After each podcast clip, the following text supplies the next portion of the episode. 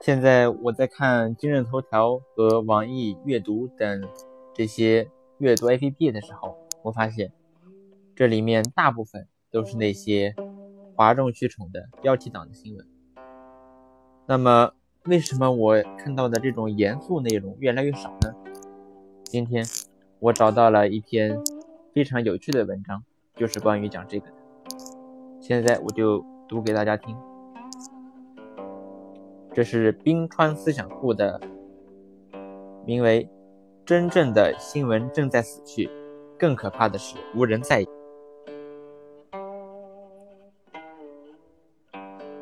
人们常说，股市是国民经济的晴雨表，其实，新闻业就是整个社会的晴雨表或布谷鸟。如果真正的新闻注定要死去，我们身处的这个世界。又将是一幅怎样的图景？在这个信息泛滥到令人不胜其烦的时代，提出这个问题，你也许会说我是矫情做作。然而，作为一个从事新闻工作已近三十年的资深媒体人，我确实思考这个问题。有一段时，其实是忧虑。下周。我的中学同学朱就要离开上海，返回他在德国亚琛的家了。但这次与以往任何一次回国探亲都不同。两个多月前，他揣着满心的焦虑不安来，如今又将带着无尽的惆怅与哀思去。朱的父亲不幸倒在不久前席卷全国的大流感中。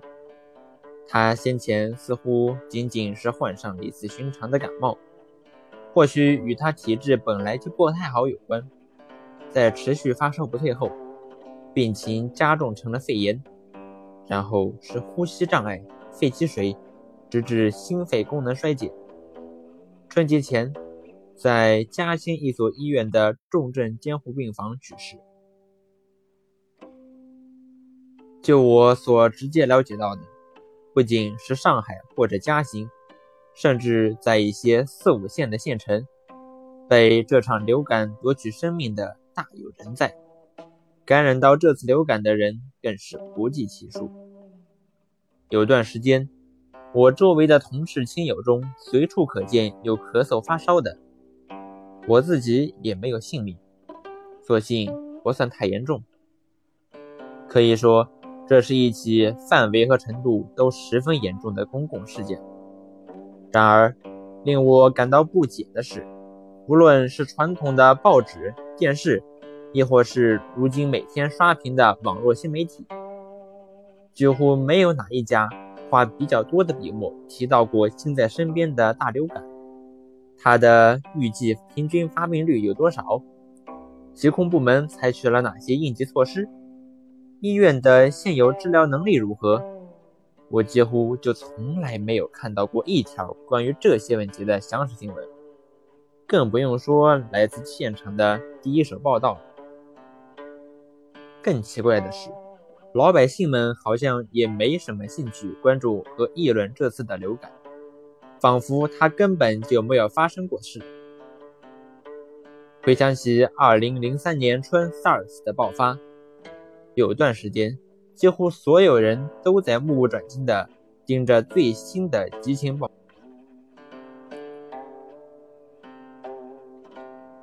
那时，我们正在筹办《东方早报》，还专门出过一期关于 SARS 的四十八大版专刊。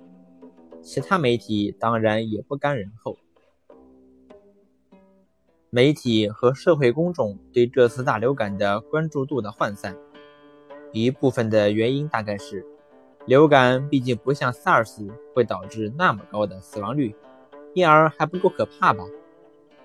但从坏的一方面想，以今天的这种舆情状况，若是真的再面对一次 SARS，后果简直不堪设想。如果说流感尚属非典型案例的话，那么最近的另一起事件，就足以淋漓尽致地说明，今天的新闻媒体在对涉及重大公共利益的事件报道方面的能力，已经衰退到了何种地步。今年一月上旬，一艘伊朗油轮在长江口以东约一百六十海里处，与一艘中国散货船相撞，导致油轮起火，三十名水手失踪。十多天以后，这艘伊朗油轮爆炸沉没，并造成一百平方公里油污在。这期间，我看到许多外媒连续报道了此事，但由于事发在中国，事发地又在海上，这些报道大多语焉不详。让我感到震惊的是，这么大的一起公共灾难。全世界媒体都在努力试图探究原委，但中国国内媒体，除了《财新周刊》等极少数几家，几乎不见只字片语。就发生在上海边上的事，上海的老百姓好像也无人关心，甚至自媒体上道听途说的文章及微信朋友圈里的转发的小道消息都极少。撞船事件为何发生？失踪船员营救和灭火进展如何？爆炸造成油品泄露的概率是多少？泄露以后对东海造成的污染损害程度有多大？所有这些问题，难道不都是事关所有人的切身利益吗？难道它都不如同期发生的李小璐出轨对我们更重要？这使我想起《世说新语》里的一条笔记，说有几个人在一起比赛做微语，一曰“毛头细米箭头吹”，二曰“百岁老翁酣呼之”，三曰“井上轱辘卧婴儿”。最后一人说道：“盲人骑瞎马，夜半铃声迟。”旁边的人。忍不住惊呼出声，实在太危险了。见南朝宋刘义庆《世说新语》排调第六十一条。我近来经常觉得，我们的社会正越来越陷入这种盲人骑瞎马、夜半铃声迟的境地。人们常说，股市是国民经济的晴雨表，其实新闻业就是整个社会的晴雨表。或布谷鸟，在今天这样大规模开放的陌生人社会，人们每天都在和不认识的人、不熟悉的事物打交道，比以往更需要了解全世界、整个国家以及自己生活的城市和社区的状况。它现在是个什么样子？有些什么样的优势和缺陷？正面临。着哪些问题和挑战？高质量的新闻媒体通过对各种事关重大公共利益的新闻事件的及时报道和深入分析，为人们解答上述这些问题，从而勾勒出一幅社会的概貌。没有这样一幅概貌图，人们将无所适从。就好像气象台应该向居民报道。明天是晴天还是下雨？是刮风还是打雷？如果他不做这些正经事情，而是喋喋不休地告诉我们，范冰冰喜欢在雨中与情人接吻，汪峰爱在大热天吃涮羊肉，那么我们又将如何安排我们明天的出行？但这就是今天中国新闻媒体的真实写照。二，可以说。除了像《财经周刊》和《新京报》这样的极少数，今日中国已经很少有真正称得上合格的新闻媒体。这是一个多么可怕的真相！不久前，当我把上述感慨发表在微信朋友圈以后，立刻就收到了许多朋友的留言，其中绝大多数是反驳。有些从语气看得出来，还相当不快。个中滋味，想必不少人大概也能够猜得到一二。套用一句人们常说的话：“我并不是外宾，也不想装外宾。我自己就在新闻行业里度过了半生，还有多少人比我更了解我们这个行业的窘境？我并没有责怪中国的媒体及媒体中人的意思，责怪他们就是在责怪我自己。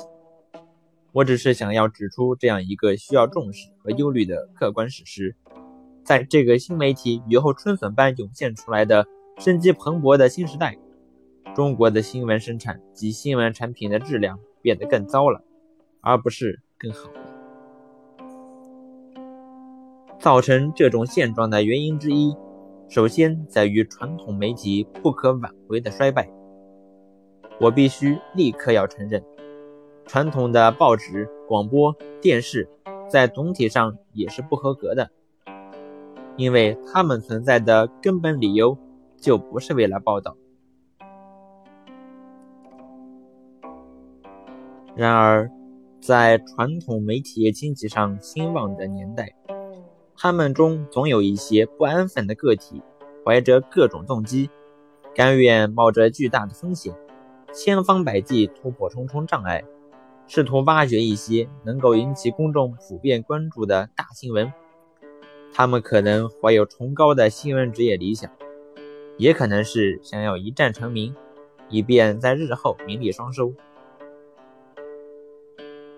随着时代和技术的变迁，传统媒体所依赖的内容、受众、广告模式，日益不再能够支撑他们庞大的成本支出，变得难以为继。传统媒体也不可避免地衰败。经济上的雪崩式滑坡导致了一个恶性循环：削减开支，使优质内容的新闻更不可能产生。降低成本使越来越多这个行业的优秀人才流失，而他们又是传统媒体的受众也越来越萎缩，自然广告收入就更少。这已是另一个更加专业的问题了，我在这里无法详细讨论。反正目前的概况就是，大多数传统媒体即便没有停刊关门，也都是在勉强维持。其中有些甚至还不得不靠变相的有偿新闻，来获得一点令正派媒体人尊严尽失的嗟来之食。既没有钱，更没有人，指望今日的传统媒体再能够产生像三鹿奶粉案这样的报道，自然是不切实际的。那么，看起来一派繁荣的新媒体又如何呢？首先，在目前的条件下，非机构类新媒体没有从事第一手新闻报道的操作空间，严肃新闻尤其如此，哪怕他们有这个方面的意愿。其次，他们绝大多数是个体户，面临着比传统媒体更大的直接经济压力，可以说，政策和市场的双重枷锁。牢牢地束缚着新媒体人从事真正的有意义的重要新闻报道的职业理想，这迫使他们不得不去削尖脑袋，追逐那些能够迎合受众非理性情绪的无聊的所谓热点。这些热点都是转瞬即逝。如果你本人就是一个公号狗，在费力而提心吊胆地挖掘伊朗油轮爆炸沉没事件的前因后果。与肆无忌惮的倾泻对李小璐出轨的情绪化吐槽之间，你会选择哪一个？答案不是一目了然的吗？尤其令人印象深刻的是，在谁应该对新闻之死负责这个问题上，媒体与社会大众之间似乎还存在着一种明显的共谋关系。的确。过去所有这些事关重大公共利益的真新闻，也都很难去报道。但他们一旦报道出来了，往往总是会轰动一时。十年前，我《东方早报》的年轻同事简光洲，不就因为报道了三鹿奶粉事件，而在一夜之间家喻户晓吗？现在的新情况似乎是。即便有人冒了巨大风险，做了许多艰苦努力，将一个真正有意义的重要新闻报道出来了。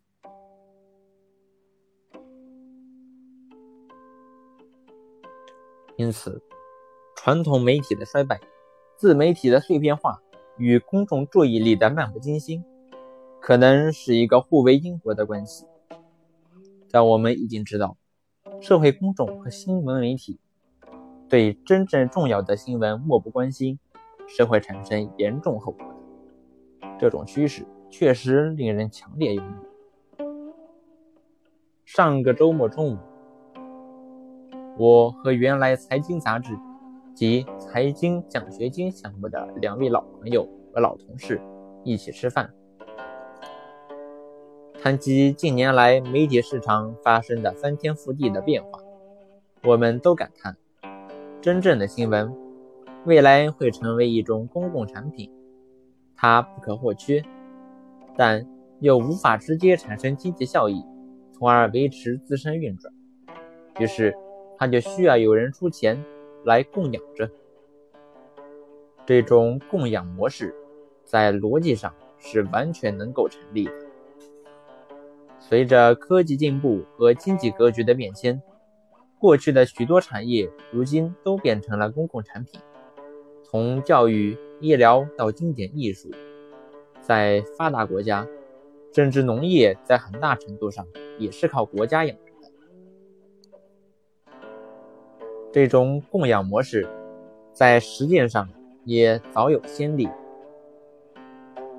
二零零四年的这个时候，我受当时的上海文汇新宁。联合报业集团派遣，远赴瑞典考察学习当地的报业经营管理。在那里，我看到政府一直对报纸给予直接或间接的补贴。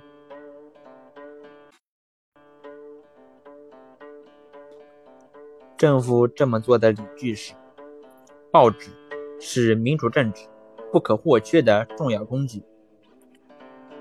瑞典政府对报纸的补贴与报纸的内容倾向毫无关系，后者是政府绝对不能干涉。我调研过的一家地方报纸的总编辑曾骄傲地说：“我们报纸立场偏右，我们评论版每天发表的观点都是为了一个目的，让社会民主党政府下台。”然而，这家报纸年复一。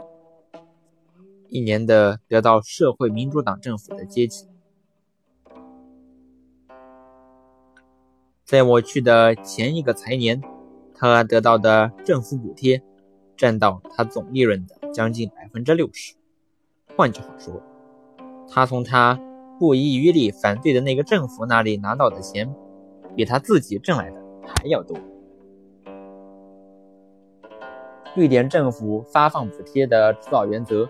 是看能否促进报业竞争，从而增加言论的多元化。